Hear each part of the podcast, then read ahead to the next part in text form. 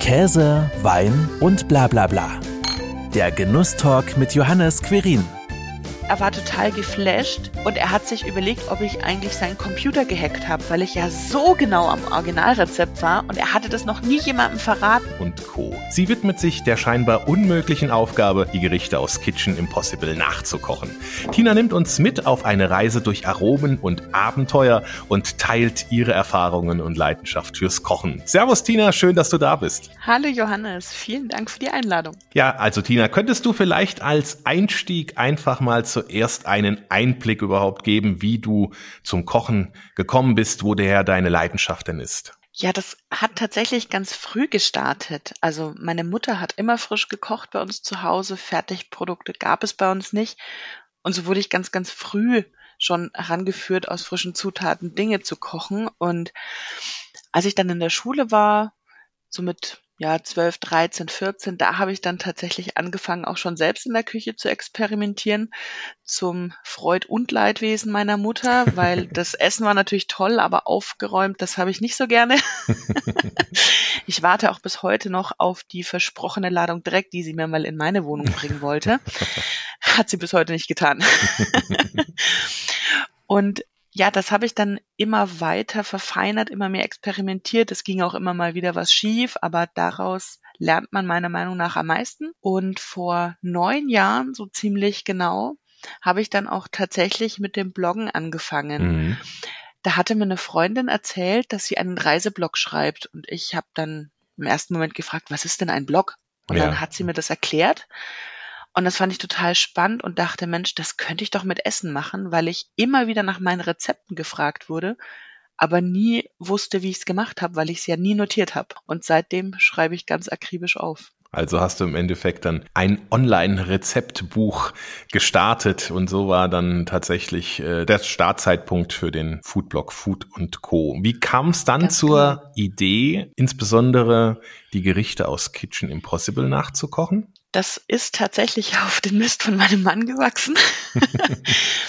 Der war von Anfang an Fan von Kitchen Impossible, fand die Sendung total toll. Ich war am Anfang nicht so begeistert.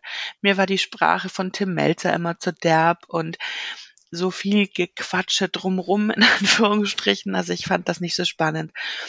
Und dann gab es einmal eine Folge mit Hans Neuner, der war in Israel und musste das Shakshuka von Dr. Shakshuka nachkochen. Mhm. Das hat mein Mann total angefixt. Und er meinte, Mensch, das kocht er jetzt mal für mich. Und ich war auch total begeistert von diesem Gericht. Und er lag mir dann so lange in den Ohren und gesagt, das musst du unbedingt auf dem Blog veröffentlichen, unbedingt, unbedingt. Habe ich dann gemacht und dann kamen total viele Nachfragen und wow, toll, dass du das Rezept gekocht hast. Hey, super klasse und kochst du die anderen auch. Und so war das dann eigentlich geboren. Also mein Mann hat den Samen gesät und die Leser haben ihn gehegt und gepflegt sozusagen. das war also dann das erste Gericht aus Kitchen Impossible, ja. auf das dann auch noch viele weitere gefolgt sind. Genau, absolut richtig. Gibt es denn da eigentlich auch besondere Herausforderungen beim Nachkochen der Gerichte? Weil das ja nicht ja. alles immer so einfach ist. Vor allem ist es ja auch dann spannend, welche Gerichte wählst du denn überhaupt aus, um die dann auch nachzukochen? Mhm. Ja, also Herausforderungen gibt's viele. Also erstens mal, es gibt ja nie konkrete Mengenangaben in der Sendung. Ja. Und deswegen versuche ich einfach zu analysieren, was ich sehe. Also ich schaue die Folge ja immer im Vorfeld schon online und habe da natürlich auch immer die Möglichkeit zu stoppen, nochmal zurückzuspulen, auf Standbild zu stellen. Und ein Beispiel, das ich da immer ganz gerne für die Erklärung nutze, ist die Tarte Tatin. Das ist ein Apfelkuchen, in dem die Äpfel umgedreht gebacken, also umgedreht gekocht werden in, in einer Pfanne und dann kommt ein Mürbeteig drauf und es wird umgedreht gebacken und dann gestürzt. Und bei diesem Rezept hat der Originalkoch unheimlich viele Äpfel auf dem Platz liegen gehabt und hat die dann in die Pfanne geschlichtet und da habe ich einfach auf Standbild gestellt und einfach mal die Äpfel gezählt. Wie mhm. viel liegen denn da? Und so muss man sich das vorstellen. Also ich schaue ganz genau hin, ich höre sehr genau zu, was am Anfang gesprochen wird, wenn der Originalgericht, Originalkoch das Gericht kocht, aber auch wenn dann der Kandidat das nachkocht, was dann der Originalkoch dazu kommentiert und daraus erschließe ich es mir so ein bisschen, was drin sein muss oder und die Mengenangaben, die schätze ich nach Augenmaß ab. Ja. Genau. Dann hattest du noch gefragt, wie ich das auswähle, welche Gerichte. Das ist ganz einfach, was mich am meisten reizt. Okay. also das ist die einfache Wahl. Die andere äh, ja. Thematik, ähm, entsprechend die Recherche, dass du es überhaupt nachkochen kannst, das klingt ja schon ziemlich aufwendig. Wie viel Zeit investierst du denn, dass du dann so ein Rezept nachkochen kannst und letzten Endes dann auch bis es auf dem Blog veröffentlicht wird, weil ich denke, das funktioniert ja vielleicht nicht beim ersten Mal direkt. Mhm. Das ist total unterschiedlich. Also in der letzten Staffel jetzt gab es ein Rezept, das hat mich wirklich gechallenged. Das war die Tarte Ori, dieser Milchreiskuchen. Mhm, ja. Ein vermeintlich einfaches Rezept, aber der Originalkoch backt's bei 250 Grad im Ofen. Wenn du was eine halbe Stunde bei 250 Grad im Ofen backst und es ist kein Schwarzbrot, verbrennt es. Und die habe ich tatsächlich dreimal gebacken, diese Tarte. Und ich arbeite ja Vollzeit, und zwar nicht als Bloggerin, sondern im Medizintechnikbereich. Und ich arbeite sehr viel. Das heißt, ich stehe um 5 Uhr auf in der Früh, mache in der Früh schon mal was. Meistens schreibe ich in der Früh dann die Texte oder guck da nochmal in der Folge was nach, schreib da die Einkaufslisten. Nach dem Büro um ja, sechs, halb sieben wird dann einkaufen gegangen und dann stehe ich halt bis um zehn, halb elf in der Küche, koche und back und fotografiere. Mhm. Und am nächsten Morgen um fünf schreibe ich dann auf. Und so geht dann die komplette Woche eigentlich dahin. also während Kitchen Impossible läuft, ist auch, wird nichts anderes geblockt und wenn wir uns mit Freunden treffen, ist auch immer klar, ihr müsst zu uns kommen und ihr müsst Gerichte aus Kitchen Impossible essen. Egal was dann kommt, müsst ihr euch einfach drauf einlassen. Also das Kochen ist halt sehr individuell. Das kommt sehr auf das Gericht an. Es gibt Sachen, die klappen sofort beim ersten Mal und schmecken auch richtig lecker. Und es gibt Dinge, da muss ich wirklich dran rumbasteln, wie an diesem Milchreiskuchen. Das Schreiben ist von der Zeit her immer zwei bis drei Stunden dauert es ungefähr, so einen Blogpost zu schreiben. Und wenn man in einer Woche dann fünf Blogposts schreibt, kann man sich vielleicht ungefähr vorstellen, wie viel Zeit das in Anspruch ja, nimmt. Ja, also die Wochenenden sind voll. ja, sehr zeitintensives Hobby, zumindestens dann, wenn Kitchen Impossible läuft, wie du gerade gesagt hast. Ja. War denn diese Tatori ähm, das schwierigste Gericht, was du bisher aus Kitchen Impossible nachgekocht hast? Nein, gar nicht. Also die Tatori ist eigentlich total simpel. Und da hat mich ja wirklich nur diese Temperatur im Ofen so ein bisschen gechallenged. Mm, ich glaube so, dass das komplizierteste oder aufwendigste Gericht ist eins aus einer ganz frühen Staffel. Das waren Tortellini Carbonara nach Heinz Beck. Da hat man eine Carbonara-Füllung gemacht und selbstgemachte Nudeln und man muss dazu sagen, ich oh, ich, ich mag es überhaupt nicht, Nudeln selber zu machen. Es ist so aufwendig und Nudeln füllen und boah, das ist echt nicht meine Leidenschaft. Also ich schnippel gerne drei Stunden lang Gemüse, aber Nudeln selber machen, puh. und genau, Fagotelli Carbonara heißen die. Und da macht man wie so eine so kleine Ravioli und macht die Carbonara-Soße, also Eigelb und Käse, kommt als Füllung in den Nudelteig rein. Und die Challenge ist, dass das nach dem Kochen und Schwenken durch die Pfanne flüssig rausläuft, mhm. dass das Eigelb sozusagen nicht geronnen ist. Und das war das schwierigste Rezept, definitiv das anspruchsvollste. Nicht das, wo ich die meiste Zeit für gebraucht habe, aber definitiv das anspruchsvollste. Mhm. Und trotzdem hat es dich gereizt, auch wenn du nicht gerne Nudeln selbst machst. Ja, total, weil ich liebe Carbonara und das war einfach eine ganz andere Art Carbonara zu machen und sowas finde ich immer total spannend. Also Gerichte, die ich kenne, auf eine ganz andere Art und Weise, sowas fixt mich dann einfach an. Da bin ich dann neugierig. Ja, das, das denke ich mir, so, so würde würd ich jetzt auch vorgehen, weil eine richtig gute Carbonara auch irgendwo selbst, also selbst zu machen, ist ja vielleicht sogar noch einfacher, wobei an, an ja. manchen Stellen muss man da ganz gehörig aufpassen, aber draußen mhm. auch irgendwo eine gute Carbonara zu essen. Deswegen, wenn es dann irgendwie mal eine neue Variation Variation gibt, dann würde ich das natürlich auch direkt mal ausprobieren oder auch selbst dann nachkochen. Welches ja. Gericht hat dich denn aus Kitchen Impossible ganz besonders überrascht oder vielleicht sogar inspiriert? Mm, also total überrascht hat mich ein sehr unscheinbares Gericht, der Cullen Skink. Das ist ein schottischer Räucherfisch-Eintopf und oder so eine, ja, wie so eine Art Fischsuppe, Fischeintopf, weiß gar nicht so richtig. Also es sieht wirklich nicht sehr appetitlich aus. es sieht aus wie, wie ein totaler Pampf, so mit Kartoffeln, Süßkartoffeln, verschiedenem Gemüse und geräuchertem Fisch und Sahne. Und also das kann man sich schon vorstellen, das ist nicht, das ist wirklich nicht hübsch. Braun, sehr wahrscheinlich. Bitte? Sehr wahrscheinlich braun. Ja, eher so gräulich. Also Gräulich das ist ja noch schlimmer. Noch, ja. Genau. Aber unheimlich lecker. Also ich kann mich noch erinnern, dass Tim in der Sendung damals gesagt hat, wow, das ist eines der besten Gerichte, die er jemals bei Kitchen Impossible gegessen hat. Und dass es ihn total flasht, weil es wirklich nicht danach aussieht. Und genauso war es für mich auch. Mich hat es auch total geflasht, wie lecker dieses Gericht ist. Und ich habe es aber tatsächlich total selten gekocht. Wäre mal wieder Zeit für Skink. Auf jeden Fall. Jetzt ist es ja so, dass es ja wirklich sehr regionale Köche. Also klar, jetzt äh, während Corona gab es halt auch sehr viele deutsche Restaurants, die besucht worden sind, aber sonst ist es ja weltweit, wo sie unterwegs sind. Wie Mhm. gehst du denn dann vor, wenn du dann diese typischen regionalen Zutaten brauchst, die in der Sendung verwendet werden? Ja, ganz einfach. Wenn es zu speziell ist, koche ich es nicht nach. Also dann geht's halt nicht. Ne? Das ist tatsächlich leider so. Es gab ja jetzt in einer Folge ein Gericht aus, wo war denn das? Südamerika oder so, wo es verschiedene bestimmte Maissorten gebraucht hätte und auch Gemüsesorten, die es bei uns einfach nicht gibt.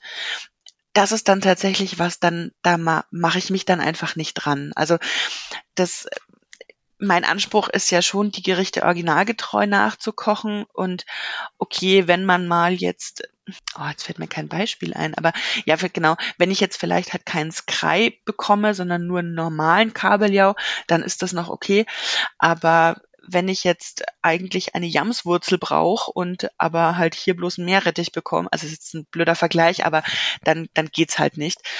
Und deswegen versuche ich schon, mich tatsächlich dann auch auf Rezepte zu stürzen, die auch einfach machbar sind. Mm, Meistens wird man ja so gerade im asiatischen äh, Raum in Asialäden wirklich fündig. Da kriegt man unheimlich viel. Ich kann mich noch erinnern, dass Adobo, das ist so ein Schmorgericht aus Schweinefleisch, genau, und getrockneten Lilienblüten. Was habe ich da in Nürnberg gesucht? Also ich habe wirklich jeden Asiamarkt angerufen, gefragt, habt ihr Lilienblüten? Bis ich dann einen gefunden hatte. Da bin ich dann hingefahren und habe mir das dann auch geholt. Also es ist abhängig vom Rezept schon auch wirklich zeitlich aufwendig, die Zutaten herzubekommen. Und wenn du dann halt durch die ganze Stadt fahren musst, um jetzt diesen einen Laden zu finden, wo du das bekommst, das kostet natürlich schon auch Zeit. Und das muss ich auch mit einplanen natürlich in die Woche. Ja, und das ist tatsächlich dann eine sehr aufwendige Recherchearbeit, das glaube ich. Mhm. Deswegen hat es mich auch mal interessiert, wie du denn da vorgehst. Aber klar, was, Mhm. was es hier nicht gibt, kann man auch nicht irgendwie besorgen und dann scheidet leider Gottes vielleicht dann auch ein Gericht, das dich sehr interessiert aus. Ne? Ja, genau, absolut. Also es gab doch jetzt auch diesen einen Koch, der im Wald da gekocht hat mit Ja, Feuer und genau. diesen abgefahrenen Blättern. Und da habe ich mir auch gedacht, Mensch, also super spannend, aber es hat schon daran gescheitert, ich wüsste gar nicht, wo ich hier Feuer machen kann. Also ich wohne mitten in der Stadt, offenes Feuer, bisschen schwierig. Und dann an diesem Bachlauf, wo der dann da das alles zubereitet hat und die Zutaten, das war so speziell, das wusste ich, das kriege ich hier gar nicht. Da kann ich mich dann leider gar nicht dran machen. Ja. Aber gibt es denn auch bestimmte Techniken und Zutaten, die du erst durchs Nachkochen der Gerichte dann kennengelernt hast, wo du sagst, wow, äh, gut, dass ich mich jetzt an das Gericht rangewagt habe, weil ne, die, die, äh, die Zubereitungstechnik äh, oder auch irgendeine bestimmte Zutat, die habe ich in der Variante oder in der Variation noch gar nicht so kennengelernt und probiert. Da fällt mir sofort das Wiener Reisfleisch ein von Lukas Mraz, beziehungsweise so vom, Papa von Lukas Mraz, aus dem Mraz und Sohn. Die kochen ihr Reisfleisch, also wer das nicht kennt, Wiener Reisfleisch ist so eine Art Gulasch, könnte man so sagen. Und da sind unheimlich viele Zwiebeln drin. und die karamellisieren die Zwiebeln ganz, ganz langsam, bis das wirklich so ein brauner Pampf ist. Und das mache ich tatsächlich mittlerweile immer so. Also wenn ich Gulasch koche, ich verwende viel, viel mehr Zwiebeln, als ich es vorher getan habe, bevor ich dieses Gericht kannte. Und ich karamellisiere die richtig schön langsam und braun. Also das dauert eine Dreiviertelstunde, bis die Zwiebeln fertig sind, bis ich weitermachen kann. Aber das bringt's. Das bringt so eine Power, so eine tolle Basis und auch eine ganz, ganz tolle Sämigkeit im Gericht. Das ist so das, was ich eigentlich immer anwende, wenn ich irgendwo Zwiebeln brauche, dass ich die langsam karamellisiere, weil ich diesen Geschmack einfach fantastisch finde. Auch für französische Zwiebelsuppe zum Beispiel gehe ich da mittlerweile so vor. Also hat das Beispiel gerade auch so ein bisschen dann deine eigene Küchenphilosophie beeinflusst. Gibt es aber da vielleicht sogar noch mhm. ein paar mehr Dinge, die du dann ja einfach gelernt hast und sagst, wunderbar, das setze ich jetzt immer so ein? Also, boah, ich, ich habe jetzt gar kein so konkretes Beispiel, aber grundsätzlich ist es so, dass ich natürlich auch mit Gewürzen zu tun habe, die ich vorher vielleicht noch nicht kannte oder wo ich dann einfach mein Gewürzportfolio noch mehr erweitert habe. Also ich war schon immer jemand, der unheimlich viele Gewürze hat im Schrank, aber das wird durch Kitchen Impossible dann natürlich auch immer noch mehr und immer ein bisschen umfangreicher und diese Gewürze verwende ich dann halt auch in meiner alltäglichen Küche. Also ich glaube, durch Kitchen Impossible ist grundsätzlich meine Küche globaler geworden. Also ich habe immer vor, ich habe sehr viel mediterran gekocht, gerne so klassisch fränkische Küche, habe da gerne auch so Fusion gemacht, aber seit Kitchen Impossible ist auch viel asiatisches Fusion in meiner Küche drin. Das ist ja auch schön, wenn dann sich der kulinarische Horizont dadurch auch ein bisschen erweitert hat, ne? Absolut, das ist ja auch das Spannende an der Sendung. Also das ist ja das, was mich wirklich so reizt, wenn Gerichte aus total entfernten Ländern und man die mit den Produkten vor Ort tatsächlich einfach nachkochen kann. Das finde ich unheimlich spannend. Ja. Also wenn etwas so ganz anders zubereitet wird und dann aber so toll schmeckt. Also da habe ich jetzt auch dieses, ähm, wie hieß das jetzt, dieses, äh, dieses Kichererbsengericht jetzt aus der aktuellen Staffel. Das, das vegane oder vegetarische mit diesem, mit dem, mit dem Ei, mit dem geriebenen. Fällt mir jetzt ähm, auch nicht Chotpoti. ein. Ja, Doch, das Chotpoti. Ja, okay, okay. Dieses Sri Lankisch, glaube ich, oder, oder aus Pakistan war der, wo der so, ein, so eine ganz einfache Kichererbsensuppe gekocht hat und dann kam Koriander drauf und rohe Zwiebeln und ein geriebenes Ei und dann noch ein bisschen Crunch oben drüber und ich dachte erst, na ja, also pff, so super spannend. Irgendwie sah es ja gar nicht aus. Der erste Löffel, den Tim in der Sendung nimmt, war jetzt auch nicht so begeistert und dann ist er immer weiter und boah, ist das eigentlich richtig gut. Wahnsinn, ist das richtig gut. Und da kommt ja dieses Kalana Salz rein, dieses, ähm, dieses schwefelhaltige Salz, mhm. das diesen Eigeschmack hat. Mhm. Und der Geruch ist wirklich nicht atemberaubend. Also schwefeliger Geruch ist ja, ja so ein bisschen nach faulen Eiern. Aber der Geschmack von diesem Gericht ist sensationell. Das hat uns total geflasht und das sah so unscheinbar aus. Und das finde ich unfassbar spannend, wenn aus so ja vermeintlich langweiligen Zutaten, bisschen Kichererbsen, bisschen Zwiebel und ein bisschen Ei, sowas entsteht, was dich einfach so komplett flasht. Eine richtige Geschmacksexplosion dann. Absolut, genau. Freuen sich denn äh, eure Freunde und vor allem ja auch dein Mann, dass du jetzt so regelmäßig da diese Gerichte nachkochst und dann auch ja mal was komplett anderes auf den Tisch kommt, als man vielleicht sonst kennt? Definitiv. Also ich habe, also es ist auch so so ein bisschen Segen und Fluch, glaube ich. Also ein paar von unseren Freunden, die sehr oft so in diese Kitchen Impossible Experimente involviert werden. Da ist einer ein bisschen gnärschig, würde ich mal sagen. Der mag nicht alles und der ist dann immer nicht so begeistert, wenn es jetzt heißt, oh, heute gibt's Pferdefleisch oder weil die die werden ja im Vorfeld nicht Vorfeld nicht gebrieft. Das wird ja nur gesagt, also ich koche Kitchen Impossible, friss oder stirb. Da musst du jetzt einfach durch. Und das ist super spannend und meistens sind sie auch total begeistert, aber es ist halt auch immer mal ein Experiment dabei, wo wir dann vielleicht danach sagen, hm, naja, bräuchte man jetzt vielleicht nicht nochmal. Ja, das wäre nämlich auch eine Frage gewesen, die ich dir noch stellen wollte. Gab es auch irgendwas, wo du gesagt hast, der Aufwand hat sich definitiv nicht gelohnt? Ja, also das ist tatsächlich dieses äh, Besh Barmak heißt das. Das ist ein, ich glaube, kasachisch also aus Kasachstan, glaube ich, ist das, ein ein, eine, eine Fleischsuppe und die wird mit Pferdefleisch gemacht. Mhm. Und diese Suppe an sich super lecker. Da kommen dann so, so Nudeln rein, die sehen aus wie Lasagneblätter, so ganz groß gezupft. Und man isst dann so kleine Krapfen dazu. Mhm. Super lecker. Aber Pferdefleisch ist einfach nicht so mein Fall. Also nicht so mein Fall. Das ist einfach zu, zu chewy, zu fest. Das wird nicht richtig zart das würde ich nicht, also mit Pferdefleisch würde ich es nicht nochmal machen. Mit Rind jederzeit, aber Pferdefleisch ist echt nicht mein, ja. mein Fall. Ja, wird auch in Deutschland ja auch nicht mehr so äh, oft in irgendeiner Art und Weise verzehrt oder auch angeboten. Ne? Früher mhm. gab es durchaus ja ein paar mehr Pferdemetzger, sei es jetzt genau. auf dem genau. Markt oder aber auch so tatsächlich stationär, aber das hat sich auch total verwandelt und gewandelt. Ja, also wir haben tatsächlich in der Region zwei Pferdemetzger, die ich kenne. Da war ich dann damals auch.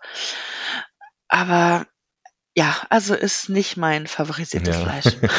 Kann ich nachvollziehen. Also äh, das ist auch vom Geschmack her ist es natürlich auch ein bisschen anders als Rindfleisch oder ähnliches. Also mhm. da merkt man natürlich auch tatsächlich dann geschmacklich einen großen Unterschied. Ja, definitiv. Ja, hast du denn Tipps, außer ähm, auf deinen Blog zu gehen und die Gerichte nachzukochen. Wenn ich jetzt sagen würde, ha, ich will mich auch mal selbst an einem Gericht aus Kitchen Impossible äh, versuchen, uns nachzukochen, wie ich da vorgehen sollte und vielleicht welche Gerichte besser für Anfänger geeignet sind und welche eher weniger. Puh, ja, also wenn du selber anfangen willst, also es gibt ja immer Gerichte, die ich zum Beispiel gar nicht koche. Und das ist auch nicht immer nur, weil die zu kompliziert sind, sondern einfach, weil sie mich nicht reizen. Und wenn es dann ein Gericht gibt, wo du sagst, boah, das reizt mich total und du findest es nicht bei mir, dann würde ich dir raten, schau dir die Sendung auf jeden Fall öfter an. Mach dir dabei Notizen. Versuch das erste Mal einfach nur die Zutaten aufzuschreiben. Dann hör nochmal hin. Hast du mhm. alles wirklich erfasst? Du musst immer wieder Pausen zwischendurch machen und guck auch genau hin. Also du musst es einmal wirklich angucken, dann musst du es notieren, dann nochmal zuhören. Oft kommen so nebenbei so, so Tipps irgendwie eingeflüstert, die aber unheimlich wichtig sind. Und ja, stell einfach öfter auf Standbild und guck dir die Mengen einfach mhm. genau an. Das ist unheimlich wichtig, um da nah ranzukommen ans Endergebnis. Weil mit den Mengenverhältnissen verändert sich das Gericht natürlich auch total. Das stimmt, ja. Ja, und ja, nicht geeignet für Anfänger. Also ich würde sagen, lasst erstmal die Finger von der Sterneküche, sondern sucht euch einfach mal die anderen Gerichte aus. Die, ja. Da, da gibt's ja so viele. Oder wenn ihr eine Leidenschaft fürs Backen habt, dann, dann geht auf die Backgerichte zu. Also schaut euch äh, die, die Kuchen an zum Beispiel. Und was auch immer hilft, ist zu recherchieren. Also gerade wenn es, wenn es ein bekannter Koch oder eine bekannte Konditorin ist, dann schaut doch mal im Internet. Vielleicht gibt's ja schon was dazu. Es gibt immer wieder Interviews, wo der ein oder andere Tipp zu einem Gericht schon mal versteckt ist, auch wenn man das Rezept an sich nicht findet. Mhm. Also ja, viel Recherchearbeit und ansonsten ist es halt ausprobieren, ausprobieren, ausprobieren.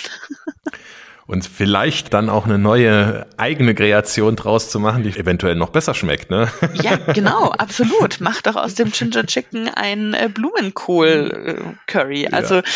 alles ist erlaubt und das passiert auch ganz viel und das finde ich auch unheimlich toll. Also das Ginger Chicken Curry zum Beispiel ist ja ein sehr, sehr erfolgreiches Gericht aus der Sendung und natürlich für Veganer oder Vegetarier so nicht geeignet, aber da gibt's die tollsten Sachen. Die, die einen machen es mit Jackfruit, die anderen mit einem gerösteten Blumenkohl oder da mit Kichererbsen und ja, oder Adobo, oh, ich habe keine Lilienblüten gefunden, ich nehme jetzt einfach Frühlingszwiebeln. Also man kann sich schon behelfen und kann da auch einfach kreativ sein. Wenn es mhm. einem jetzt nicht so wichtig ist, hundertprozentig das Originalgericht zu treffen, dann kann man auch äh, gucken, wie man Zutaten ersetzt, wenn sie jetzt vor Ort einfach nicht zu bekommen sind. Also da ist ja wirklich alles erlaubt und das ist auch unheimlich schön zu sehen, wie Leser dann meine Gerichte oder die Gerichte aus Kitchen Impossible dann einfach so ein bisschen auch anpassen auf ihren Alltag, weil nicht alle Gerichte kannst du einfach so unter der Woche mal schnell kochen.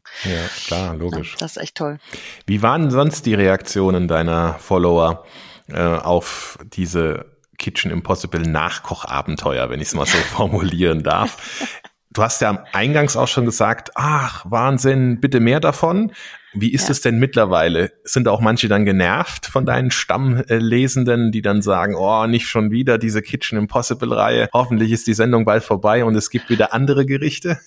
Das habe ich tatsächlich noch nie gehört. ähm, tatsächlich ist es so, sobald die erste Folge online geht, bekomme ich schon die ersten E-Mails. Hey Tina, wirst du dieses und jenes Gericht kochen und dieses Gericht wünsche ich mir und also es sind unheimlich viele Nachrichten und E-Mails, die mich da wirklich erreichen. Kannst du bitte das noch kochen? Kannst du bitte das noch kochen? Auch ich bekomme auch jetzt noch Nachrichten zu alten Staffeln, Staffel 2 oder Staffel 3, also die schon wirklich ein paar Jahre her sind. Hey, da gab's mal dieses und jenes Gericht, kannst du mir das Rezept schicken? Und ganz oft habe ich auch das Gefühl, den Lesern ist gar nicht klar, dass ich mir dasselbe erarbeite. Also viele glauben, ich bekomme von Vox da das Rezept zugeschickt und setze es dann einfach um, dass ich aber mit Vox da gar nichts zu tun habe oder mit der Produktionsfirma Endemol gar nicht sondern dass ich das mir alles selber erarbeite und auch nur auf das zurückgreifen kann, was ich im Fernsehen sehe, das ist den meisten gar nicht klar. das ist ganz witzig. Also ich hatte das einmal, da hat mich einer nach dem Rezept gefragt, da habe ich halt gesagt, da kann ich ihm leider nicht helfen. Und der wurde dann richtig pampig. Oh. Also ich dann auch gedacht habe, also Junge, ähm, jetzt komm mal wieder runter und habe ihm halt dann auch den Ausschnitt auf dem Blog geschickt, wo ich halt erkläre, dass ich mir das selber erarbeite. Und das hat er sich dann wohl offensichtlich auch durchgelesen. Dann kam danach, ach so, ach, ich dachte, du wolltest es nur für dich behalten. Also wirklich so. ja, aber sowas hast du immer. Also tatsächlich genervt von Stammlesern ist da niemand eigentlich, oder, oder vielleicht schon und sie sagen es mir dann einfach nicht. Das kann natürlich sein. Ja.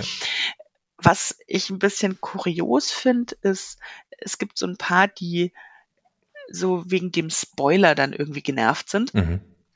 Ähm, wo ich mich dann auch immer frage, aber wenn du dich überraschen lassen willst, warum guckst du denn dann auf meinen Blog vorher? Ja, ja, ja. Also du weißt doch, dass jetzt Kitchen Impossible ist, du weißt doch, dass ich nachkoche, dann guck halt einfach nicht auf meinen Blog.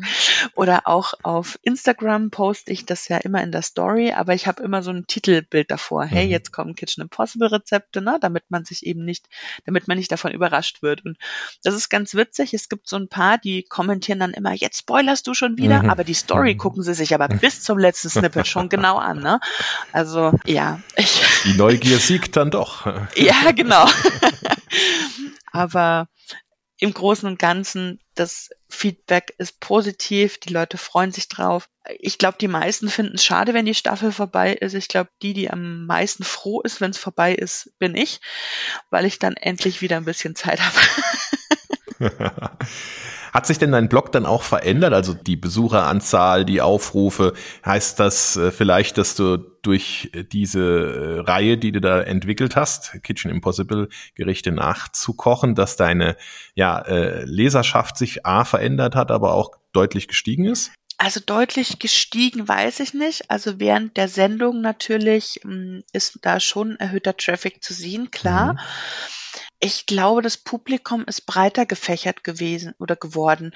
Ich hatte schon immer sehr viele männliche Leser, was eigentlich ungewöhnlich ist für Foodblogs, die von Frauen geschrieben werden mhm. tatsächlich. Einmal Statistiken gelesen und also üblich sind wohl so zehn Prozent Männer, bei mir sind es 40, das ist schon sehr, sehr viel. Und ich glaube, dass gerade solche Sendungen wie Kitchen Impossible auch Männer anziehen, ne? weil ähm, ich habe ganz oft so die Erfahrung gemacht, wenn Männer Kochen als Hobby betreiben, dann ist das totale Erfüllung und dann wird da wirklich ja total aufgefahren, so mit allem. Und Frauen sind da oft pragmatischer. Außer sie betreiben es so richtig als Leidenschaft, aber die meisten Frauen sind in der Küche sehr pragmatisch, habe ich so das Gefühl. Und da hat sich ein neuer Kreis erschlossen von, von totalen Foodies, glaube ich, die einfach dann durch Kitchen Impossible meinen Blog kennenlernen und dann aber auch andere Rezepte von mir nachkochen. Also ich glaube, es ist einfach breiter geworden. Und ich kann aber nicht genau sagen, ob jetzt durch Kitchen Impossible wirklich die Leserschaft gestiegen ist, weil das natürlich kontinuierlich übers ganze Jahr steigt. Ja. Und den meisten Traffic, den haben, das können wahrscheinlich alle Foodblogger bestätigen, wir alle immer um die Weihnachtszeit, wenn es um Weihnachtsplätzchen geht, weil das einfach doch die Zeit ist, wo einfach jeder in der Küche was macht, der sonst auch nichts tut. Deswegen, also ich kann dir jetzt nicht sagen, es wären jetzt 30 Prozent mehr ja. oder so, das weiß ich gar nicht. Ja das ist aber wunderbar, wenn es sich dann trotzdem in irgendeiner äh, Art und Weise ja auch niederschlägt und mhm. sich dieser Aufwand, weil es ist ja wirklich mhm. ein gehöriger Aufwand, dann auch mhm. in irgendeiner Art und Weise dann auch rentiert. Ne? Mhm. Das ist ja, ja das Schöne. Absolut. Hast du denn eigentlich auch schon mal Feedback von Köchen aus der Sendung bekommen, dass sie gesehen haben, wow, äh, da hat sich jemand an mein Gericht gewagt und es sieht vom Rezept her vielleicht gar nicht mal so verkehrt aus. Mhm. Ich hatte da also zwei ganz, ganz nette Beispiele. Es ist einmal der Thomas Martin. Den kenne ich von meiner Teilnahme aus der Küchenschlacht der war da mal Juror und ich habe seine Ochsenschulter nachgekocht und hatte ihm dann, als ich da dabei war, hatte ich ihm über Instagram geschrieben, hey Thomas, ich koche gerade dein Gericht nach und ich hätte da ein, zwei Fragen. Und daraus ist ein total langer Dialog entstanden, das war total nett und habe ihm dann danach halt auch die Fotos geschickt, hat auch gemeint, hey, das sieht ja super aus und ist ja perfekt gelungen und klasse, also da kam Feedback und richtig witzig fand ich von dem, also den Originalkoch von dem Abgush Yemen, das ein Freund von der Maya Holcho, der hat so einen jemenitischen Fleischeintopf gekocht und den habe ich ja auch nachgekocht und da hatte ich den veröffentlicht und nach Ausstrahlung der Sendung habe ich zwei oder drei Tage später eine E-Mail von ihm bekommen. Er war total geflasht und er hat sich überlegt, ob ich eigentlich seinen Computer gehackt habe, weil ich ja so genau am Originalrezept war und er hatte das noch nie jemandem verraten. Und der war einfach total beeindruckt und hat das hat dann auch gesagt, also er muss unbedingt der Haya davon erzählen, findet er super spannend da kam aber jetzt nie ein Feedback von ihr, aber das fand ich auch total schön. Also, dass ich da wirklich wohl so nah rankommt, dass auch der Originalkoch total beeindruckt ist. Warst ja. du denn auch schon mal irgendwo dann jetzt in den, es gibt ja sehr viele Köche, also von, von nah bis, bis fern, jetzt klar, außer mhm. äh, dass du jetzt vielleicht im, im Etz warst in Nürnberg, aber ja. da kommen wir auch noch gleich dazu. Ja. Ähm, aber warst du bei irgendeinem Koch und hast dann auch mal ein Gericht aus der Sendung vor Ort gegessen? Also ich war vor kurzem in Wien im Rats und Sohn, aber die hatten leider das Reisfleisch nicht auf der normalen Menükarte. ich habe mich aber mit Lukas und, und seinem Papa da unterhalten auch darüber und das war irgendwie ein total netter Austausch und by the way, Marats und Sohn, super Empfehlung, super cool, wenn ihr da hingeht, verlangt auch auf jeden Fall den Chef's Table, da habt ihr nämlich frontale Sicht auf die Küche, das mhm. ist der beste Platz im Restaurant. aber das nur so am Rande. Ja, ich war vor, vor ein paar Jahren, waren mein Mann und ich beim Skifahren und haben dann äh, wollten dieses dieses Wiener Schnitzel essen in einem Restaurant. Ich, ähm, ich weiß den Namen nicht mehr leider. Aber, und da sind wir dann hin, hatten dann Tisch reserviert und dann haben wir leider festgestellt, oh, ähm, die Originalbetreiber sind ja gar nicht mehr da, sondern die machen jetzt Private Dining. Das war total schade. Ähm, und ansonsten ist es tatsächlich sehr, sehr schwierig. Also wir waren also wir haben zwar Restaurants kennengelernt, aber jetzt wirklich die Originalgerichte nie. Mhm. Tatsächlich. Das ist ganz schade. Also wir haben das immer auf dem Schirm, wenn wir irgendwo hinfahren, dass wir dann da und dahin gehen. Aber manchmal geht es sich einfach nicht aus. Und naja, in den letzten Jahren mit Pandemie war es sowieso ein bisschen schwierig, ja, irgendwie ja, was auszuprobieren. ähm, ja, aber tatsächlich Freunde von uns, die waren in Israel und waren dann bei Dr. Shakshuka und waren da ganz begeistert. Leser waren in Dubai und haben da das Ginger Chicken Curry mhm. gegessen mhm. und dann zu Hause nachgekocht und gemeint, wow, das schmeckt ja echt wie das Original, total toll. Also das ist ja auch ein total schönes Feedback, wenn ja. ich dann so von, von Lesern aus der ganzen Welt sozusagen die Rückmeldung bekomme. Ja, das ist echt gut.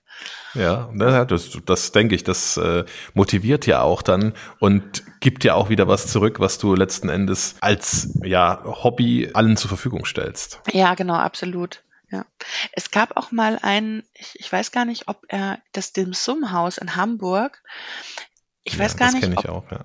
da hat doch die Veroni, Froni Fuchs, die musste doch da was nachkommen. Ich ja. weiß gar nicht, ob sie die Peking-Ente machen musste und, und so, so ein paar Dumplings.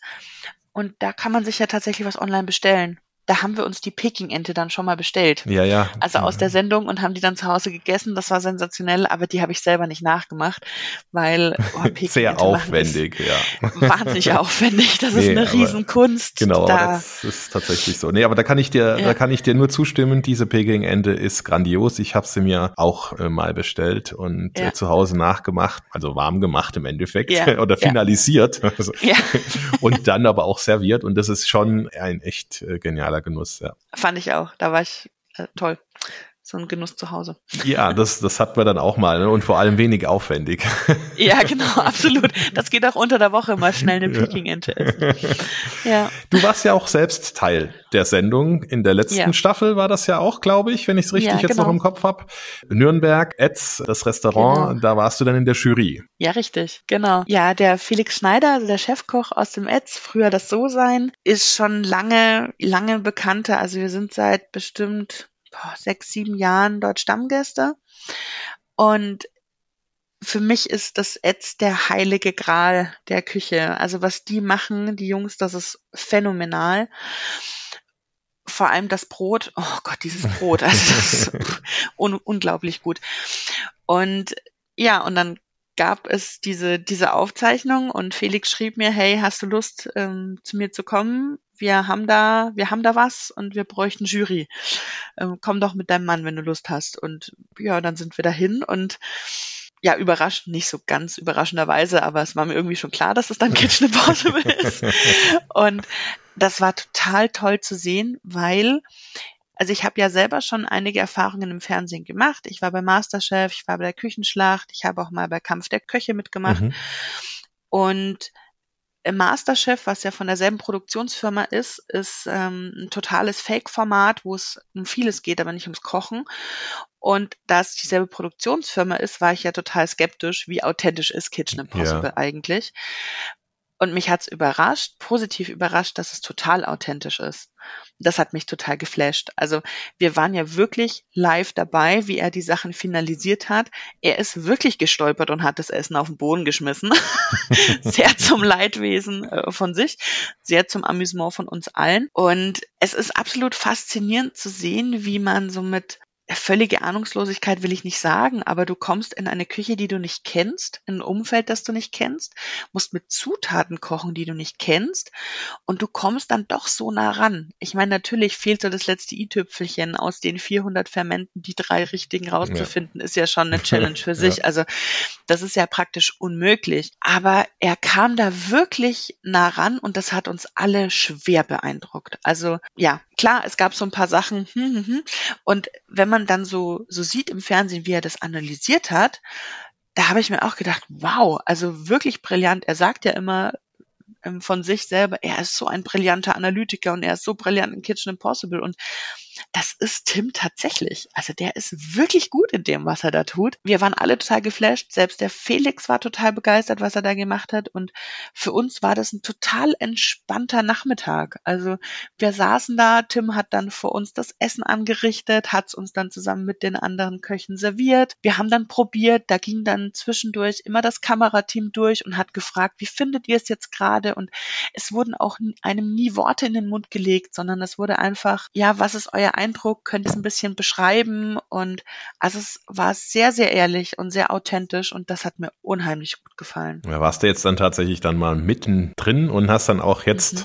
natürlich einfach den Blick hinter die Kulissen äh, ja genießen können und einfach auch sehen, was vielleicht vorher oder ja, mir geht's äh, ähnlich, muss ich auch sagen, oder mir ging's ähnlich. Jetzt ist finde ich immer schön, wenn man das dann auch mal äh, einen Tatsachenbericht hört. Äh, man hat manchmal schon den Eindruck, wenn man dann so Folgen sieht, ja, das kann ja jetzt alles nicht ganz echt sein, sondern ähm, es wird halt hier ein bisschen mehr Unterhaltung geboten, als dann tatsächlich vielleicht stattfindet. Ne?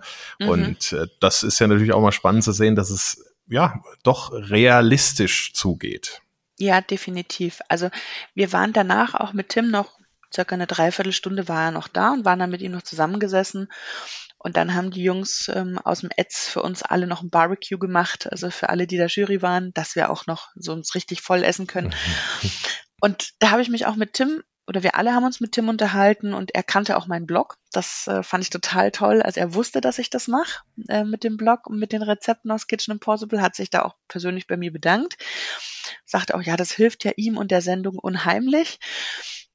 Und da habe ich so gemerkt, okay, also so aufbrausend und so derb, wie er in der Sendung ist, ist er eigentlich gar nicht. Also mhm. das ist tatsächlich etwas, das spielt er für die Kamera, dieses extrem laute, dieses extrem extrovertierte, also diese, diese Kraftausdrücke, die er da in den Mund nimmt, das hat er so, wenn man sich mit ihm unterhält, nicht. Also das ist die Show, die er macht für die Fernsehsendung, aber alles andere ist wirklich echt. Und das ist völlig okay, wenn man im Fernsehen eine Rolle Rolle spielt, wenn man da ein bisschen übertreibt. Es ist eine Show, das ist völlig okay, das kann jeder nachvollziehen. Jeder, der auf die Bühne geht, ist da ein bisschen mehr, als er normal ist, wenn er durch den Alltag läuft.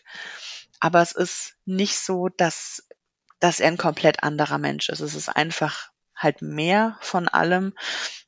Aber er ist total authentisch und ja, sehr sympathischer Typ. Ja, das ist ja auch schön, wenn man dann vielleicht äh, die ein oder andere Meinung dann revidiert, weil du eingangs ja gesagt hast, du hast Kitchen Impossible eigentlich gar nicht so gemocht, weil Tim Melzer ja. so laut ist. Genau. genau. Aber ich kann es verstehen. Also ich, ich bin ja selber, äh, ich spiele Geige mhm. und stehe ja da auch regelmäßig auf der Bühne. Und wenn ich zu Hause Geige spiele, spiele ich auch anders, als wenn ich auf der Bühne sitze im Orchester. Und das ist auch ganz normal. Als Künstler oder wenn du in der Öffentlichkeit stehst, du spielst immer ein bisschen eine Rolle. Du gibst immer ein bisschen mehr von dir selber oder legst einfach noch ein bisschen mehr, mehr hinein. Das ist ganz normal, das ist ganz natürlich. Manchen gelingt es besser oder schlechter. Da kann man sich jetzt drüber streiten, das bewerten, wie man will. Aber im Grunde genommen ist Tim ein sehr authentischer und sehr sympathischer Zeitgenosse und das ist toll, was er da macht mit der Sendung und ich finde ihn da auch genau richtig, weil auch immer, wenn er die Klappe sehr weit aufreißt, am Ende ist er dann doch immer sehr demütig.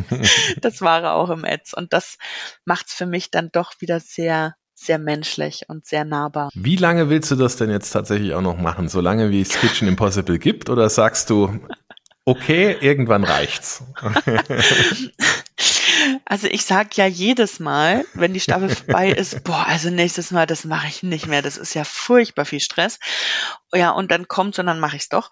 Ähm, also ich werde das auch weiterhin machen, definitiv. Ich meine, ich habe jetzt gemerkt, auch mit Vollzeitjob und mit richtig viel Arbeit in der Hauptarbeit geht's, wenn man sich richtig organisiert. Man muss es nur gut vorplanen. Also das habe ich dieses Mal gemacht. Ich habe schon, ich wusste, wann Kitchen Impossible losgeht. Ich weiß dann, dass ich an wenn Kitchen Impossible ist, dass der Freitagabend zum Beispiel und der Samstag tagsüber, da ist halt Kitchen geplant und das ist halt so und das ist auch okay und das funktioniert. Deswegen denke ich, werde ich das weitermachen, bis ich irgendwann überhaupt keine Lust mehr habe. Ja. Und vermutlich wird das nicht passieren. Ja, danke dir, liebe Tina. Das war wirklich eine inspirierende und köstliche Reise äh, durch die Welt von Kitchen Impossible und deinem Foodblog. Ich danke vielen, dir für deine Dank. Zeit und das Teilen deiner Leidenschaft und auch Erfahrungen, die du jetzt auf dieser Reise mit Kitchen Impossible gemacht hast. Es hat auf jeden Fall für mich und hoffe vielleicht auch für andere ein bisschen mehr Appetit darauf geweckt, auch mal ein Rezept nachzukochen und vielleicht sich auch mal selbst an eins zu wagen. Herzlichen Dank. Ja, unbedingt. Ich danke dir, Johannes. Das war Käse, Wein und bla bla bla. Der Genusstalk mit Johannes Quirin. Dir hat dieses Gespräch gefallen? Dann abonniere den Podcast, um keine neue Folge zu verpassen. Bis zum nächsten Mal.